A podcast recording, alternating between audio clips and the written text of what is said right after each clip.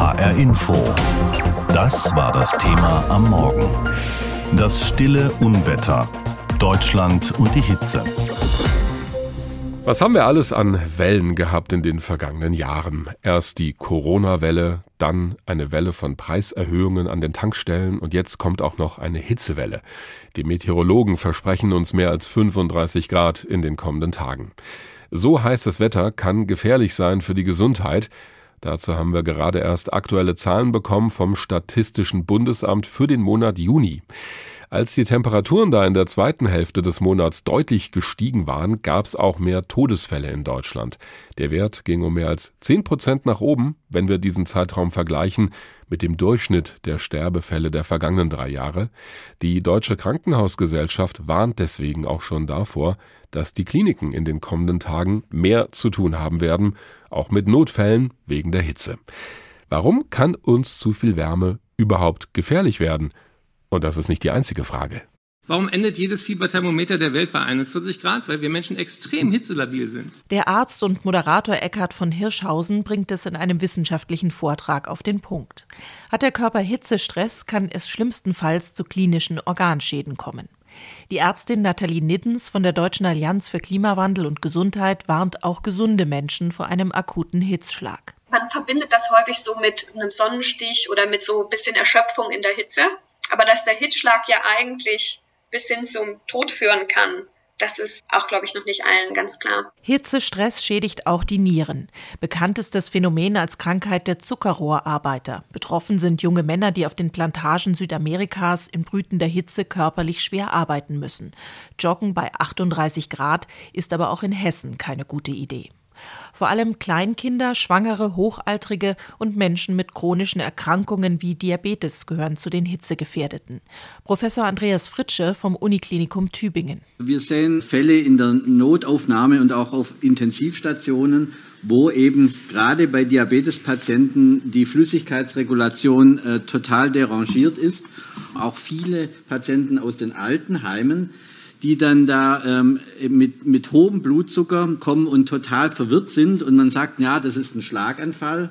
Aber dahinter steckt einfach eine Austrocknung und eine Hitze. Also ich kenne selber ein Pflegeheim unterm Dach. Da herrschen dann eben im Sommer 40 Grad. Alte Menschen verlieren ihr Durstgefühl. Sie können nicht mehr richtig schwitzen und sie nehmen zusätzlich noch Medikamente, erklärt Eckart von Hirschhausen. Viele Medikamente hemmen das, was der Körper an Hitzeregulation eigentlich drauf hat. Wir müssen, um Wärme abzugeben, Blut verlagern in die Peripherie. Wir kriegen roten Kopf, wir kriegen warme Hände und Füße und so weiter und so fort. All das funktioniert dann nicht mehr. Die Deutsche Herzstiftung warnt Menschen mit Herzschwäche oder hohem Blutdruck.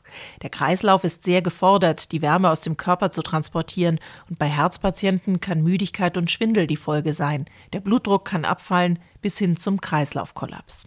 Hausärztinnen und Hausärzte sollten, bevor die Hitzewellen kommen, mit ihren Patienten einen Blick auf den Medikamentenplan werfen, rät die Ärztin Nathalie Nittens. Entwässernde Medikamente, Diuretika, muss man die dann im Sommer anpassen? Oder wenn jemand eine Herzschwäche hat und dadurch eigentlich gesagt wird, sie dürfen nur so und so viel Liter am Tag trinken, dass das auch angepasst wird. Ein Auge auf die Risikogruppen zu haben, das ist jetzt wichtig, sagt Nittens. So wie zum Beispiel beim Hitzetelefon des Gesundheitsamtes Region Kassel. Dort werden Senioren bei Hitzewellen telefonisch vorgewarnt und aufgeklärt. Die Ehrenamtlichen achten auch darauf, ob es den angerufenen Personen gut geht und können notfalls den Hausarzt verständigen. Ein Bericht von Cornelia Eulitz. Denn es wird heiß in dieser Woche. Das Thema heute Morgen lautet Das stille Unwetter Deutschland und die Hitze. Ist das noch Wetter oder ist das schon Klima oder ist es am Ende beides? Das können wir mal fragen in dieser Woche, wenn uns Temperaturen versprochen werden, auch in Hessen, die näher dran sind an den 40 Grad als an den 30.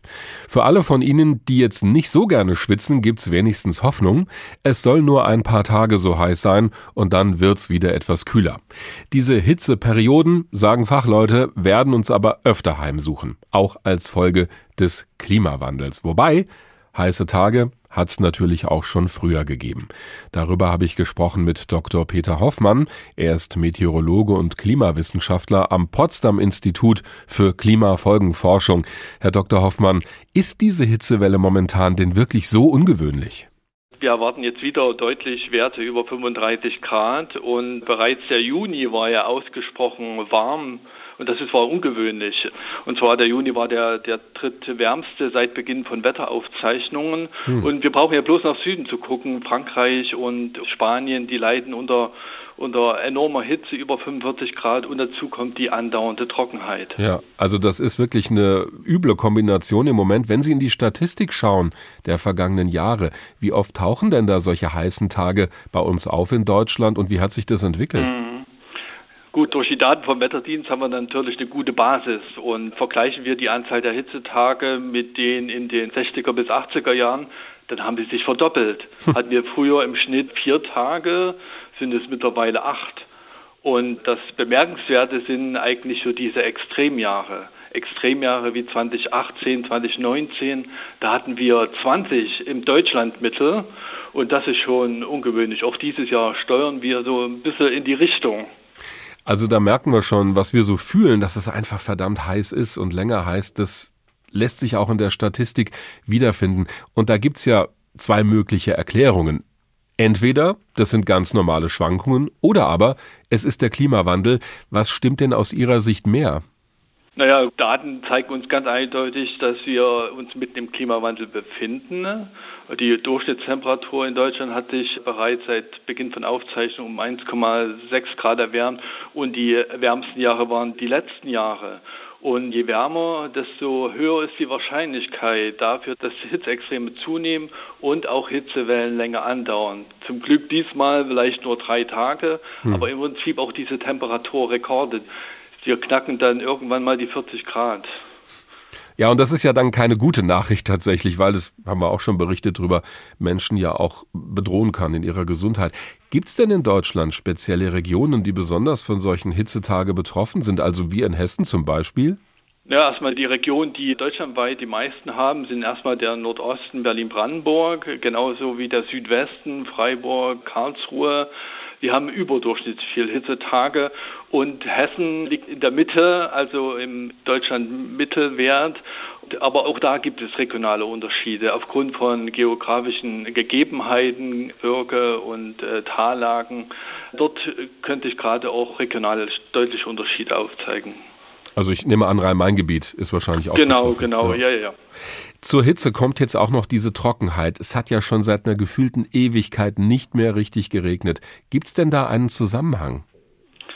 Also im Prinzip ist es jetzt so eine ähnliche Trockenheit wie 2018, 19 und die haben wir ja quasi immer noch im Gepäck. Diese Dürrejahre sind quasi noch nicht ganz überwunden und jetzt kommt ein weiteres Trockenjahr dazu. Und eine Ursache ist dafür, dass sich im Prinzip auch der Einfluss vom Atlantik nicht mehr ganz so bemerkbar macht, vor allem im, im, in den Sommermonaten. Und so haben wir dann zunehmend Wetterlagen, die eher die heiße, äh, trockene Luft aus dem Süden zu uns bringen, als die, die Luft vom Atlantik. Hm. Und demnach verändern sich auch perspektivisch die Regenmuster. Also die Anteil der Tage, wo es überhaupt nicht regnet, werden mehr, aber zur gleichen Zeit der Regen fällt dann innerhalb weniger Tagen im Jahr. Das heißt, intensive Regenfälle sind dann die Folge. Ja, das haben wir im vergangenen Jahr im Ahrtal ja gesehen. Jetzt könnten wir beide die Hände in den Schoß legen und uns mit schlechter Laune in den Tag verabschieden. können Sie uns bei all diesen Entwicklungen, die uns ja durchaus Sorge machen können, auch ein bisschen Hoffnung mitgeben? Naja, die Hoffnung wäre, es liegt in unserer Hand langfristig diese Schreckensszenarien, die wir quasi tagtäglich auch in unseren Klimamodellen sehen, dass wir die abmildern. Abmildung durch ambitionierten Klimaschutz, das ist eine Aufgabe, die wir machen müssen und Deutschland ist dort auch gefordert. Und die Szenarien, die wir sehen, das wäre quasi, dass Sommer wie 2018, 2019 würden zur Regel werden. Hm. Und das heißt, wir hätten dann jedes Jahr 20 Hitzetage und auf Dauer bedeutet das ein anderes Klima. Wir rücken dann zunehmend eher in die mediterranen Regionen. Und das ist auf Dauer ist es eine, eine komplett andere Welt. Achtung, Sicherheitshinweis. In dieser Woche dreht irgendjemand da draußen das Thermostat auf volle Pulle und das mitten im Sommer. Auch bei uns in Hessen drohen Temperaturen von deutlich über 35 Grad. Die Statistiken zeigen auch, dass solche extrem heißen Tage immer häufiger vorkommen. Das ist dann schon nicht mehr lustig, lässt sich auch mit der kalten Dusche unter dem Gartenschlauch nur vorübergehend ertragen. Für alte und kranke Menschen kann so eine Hitze sogar lebensgefährlich sein. Jedes Jahr sterben tausende Menschen an den Folgen der hohen Temperaturen. Das müssen wir als Gesellschaft irgendwie in den Griff bekommen und deswegen ist das auch ein Thema für die Politik. Christina Sianides zeigt an ein paar Beispielen, wie die Politik hier bei uns in Hessen versucht, die Menschen besser zu schützen vor der Hitze bzw. vor deren Folgen, denn da passiert auch schon mal sowas hier. Ja, der eine Lkw-Fahrer, der sagt, da liegt jemand auf dem Acker und der braucht Hilfe. Mitte Juni 2019 ist es außergewöhnlich heiß in Hessen. Landwirt Bodo Mönnig aus Griesheim bei Darmstadt bekommt einen Anruf von einem seiner Angestellten. Ein Erntehelfer eines anderen Landwirts braucht Hilfe. Mönch selbst hat seine Leute in diesen Tagen wegen der Hitze gar nicht erst rausgeschickt. Mönch ruft einen Rettungswagen und fährt selbst zu dem Mann. Als er ankommt, liegt der bewusstlos in der Hitze. Der hat geatmet und der war nicht ansprechbar. Lag am Boden in der prallen Sonne und war nicht ansprechbar. War ein relativ schwerer Mann, der ist über 60 gewesen und übergewichtig auch noch. Ein Rettungshubschrauber bringt den Mann in die nächste Klinik, doch er überlebt nicht. Wenige Stunden nach seinem Kollaps ist er tot.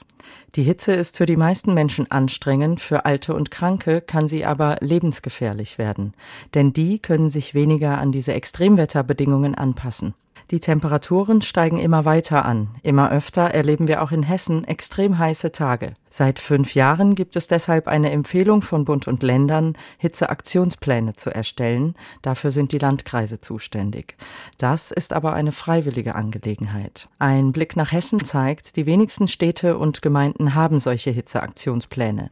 Aber immerhin, viele haben erste Schutzmaßnahmen ergriffen, wie Hitzetelefone, Sitzgelegenheiten im Schatten, begrünte Flächen oder heller Split im Asphalt von Straßen, damit die die Sonne reflektieren. Das Land Hessen hat schon seit einiger Zeit ein Hitzewarnsystem installiert, das sich vor allem auf Altenheime, Pflegeheime und Krankenhäuser fokussiert. Im kommenden Jahr will Sozialminister Kai Klose von den Grünen einen Hitzeaktionsplan vorlegen. In den Hitzejahren ähm, aus den letzten beiden Jahrzehnten haben wir immer wieder Jahre gesehen, in denen es zu einer erheblichen Übersterblichkeit kam. Besonders drastisch war das 2003. Da werden zwischen 550 und 900 Todesfälle auf die Hitze zurückgeführt. Aber auch 2015 und 2018 hatten wir zwischen 250 und 600 Todesfälle Übersterblichkeit, die auf äh, die Hitze zurückzuführen sind. Und das ist schon eine Zahl, die uns alarmiert. Und deshalb müssen wir noch besser werden, was die Anpassung an diese extremen Hitzeereignisse angeht. Viel konkreter wurde der Minister aber nicht. Reicht das aus? Martin Herrmann ist Vorsitzender der Deutschen Allianz für Klimawandel und Gesundheit und berät auch Städte und Gemeinden bei der Ausarbeitung von solchen Hitzeaktionsplänen. Es sei gut, dass viele Kommunen und auch die Landesregierung den Schutz vor der Hitze verbessern wollen, sagt er. Aber was glaube ich sehr wichtig ist und was meistens noch nicht so richtig funktioniert, ist, dass man alle Akteure beteiligt, insbesondere auch aus den Gesundheitsberufen, dass die eben beteiligt sind und in ihren Einrichtungen eigene Hitzeschutzpläne entwickeln und dass man die dann integriert. Es müsse Schutzkonzepte auch in Betrieben, Schulen und Kitas geben. Oft fehle es an Wissen über die Gefahren von Hitze und darüber, wann was zu tun sei. Der Bildungsstand insgesamt zu diesen Themen bei uns in der Bevölkerung und bei den Entscheidern und Akteuren ist zu niedrig und deswegen sterben viele Menschen unnötig. Entscheidend sei, dass wir insgesamt mehr zu diesem Thema ausbilden, sagt Hermann, so dass alle, die Verantwortung für Menschen tragen, entsprechend vorsorgen können, wenn es mal wieder richtig heiß wird. Sie fragen zu Recht, was soll das Ganze eigentlich? Wozu ist so ein heißes Wetter überhaupt gut, wenn doch so viele Menschen darunter leiden? Vielleicht taugt es ja dazu, den Politikerinnen und Politikern, die sich ab heute in Berlin treffen, nochmal vor Augen zu führen, worum es da geht. Dort beginnt der Petersberger Klimadialog. Schon zum 13. Mal, findet sonst immer in der Nähe von Bonn statt, eben auf dem Petersberg, dieses Mal aber im Auswärtigen Amt in Berlin. Dabei soll dann die nächste Weltklimakonferenz der Vereinten Nationen vorbereitet werden, die kommt dann später im Jahr. Da haben auch wir in Deutschland noch eine Menge zu tun. Vor gut einem Jahr kam die alte Bundesregierung, die große Koalition aus CDU, CSU und SPD, nicht drum herum, das Klimaschutzgesetz nachzubessern. Folge eines Urteils des Bundesverfassungsgerichts, das mehr Generationengerechtigkeit bei der Klimaschutzpolitik angemahnt hatte. Mit meiner Novelle des Bundesklimaschutzgesetzes wird die Klimaneutralität 2045 in Deutschland gesetzt, sagte Svenja Schulze von der SPD damals, zu der Zeit Bundesumweltministerin. Bundesministerin. Die neue Bundesregierung aus SPD, Grünen und der FDP ist nun damit beschäftigt, die Klimaziele einzuhalten. Deutschlands Beitrag dazu, die Erderwärmung bis zum Ende des Jahrhunderts auf 1,5 Grad zu begrenzen. Erste Etappe auf diesem Weg. Bis 2030 soll Deutschland 65 Prozent weniger Treibhausgase ausstoßen im Vergleich zu 1990. Im vergangenen Jahr aber verfehlt Deutschland sein Klimaziel, stößt sogar mehr CO2 aus als im Jahr davor. Klimaschutzminister Robert Habeck von den Grünen mahnt Anfang des Jahres daher mehr Tempo an. Das Tempo und die Konsequenz müssen zunehmen. Im Prinzip kann man über den groben Daumen sagen, wir müssen dreimal besser sein in allen Bereichen. Und so will die Ampelkoalition den Ökostromanteil bis 2030 auf 80 Prozent ausbauen, Teil des Anfang Juli im Bundestag beschlossenen Gesetzespakets zum beschleunigten Ausbau der erneuerbaren Energien. Zudem fördert die Bundesregierung in diesem Jahr weitere Sofortprogramme zum Klimaschutz mit 8 Milliarden Euro. Das Bau-, Wirtschafts- und Verkehrsministerium haben ihre Sofortprogramme dazu vergangene Woche vorgestellt. Das Thema Klimaschutz steht also weit oben auf der Agenda der aktuellen Bundesregierung. Und die will den Klimaschutz im Jahr ihrer G7-Präsidentschaft auch international vorantreiben, aktuell auf dem Petersberger Klimadialog in Berlin. Großes Thema dort die Frage, wie die Industriestaaten ärmere Länder des globalen Südens stärker beim Abfedern von Klimawandelfolgen unterstützen können.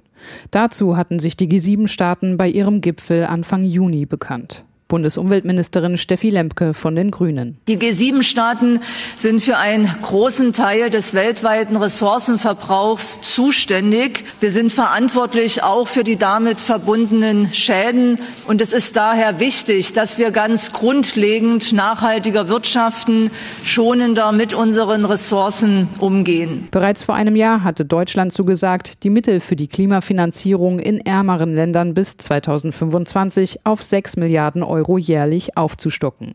Insgesamt wollten die Industriestaaten bereits bis 2020 jährlich 100 Milliarden US-Dollar für die Finanzierung von Klimaprojekten in ärmeren Ländern des globalen Südens geben.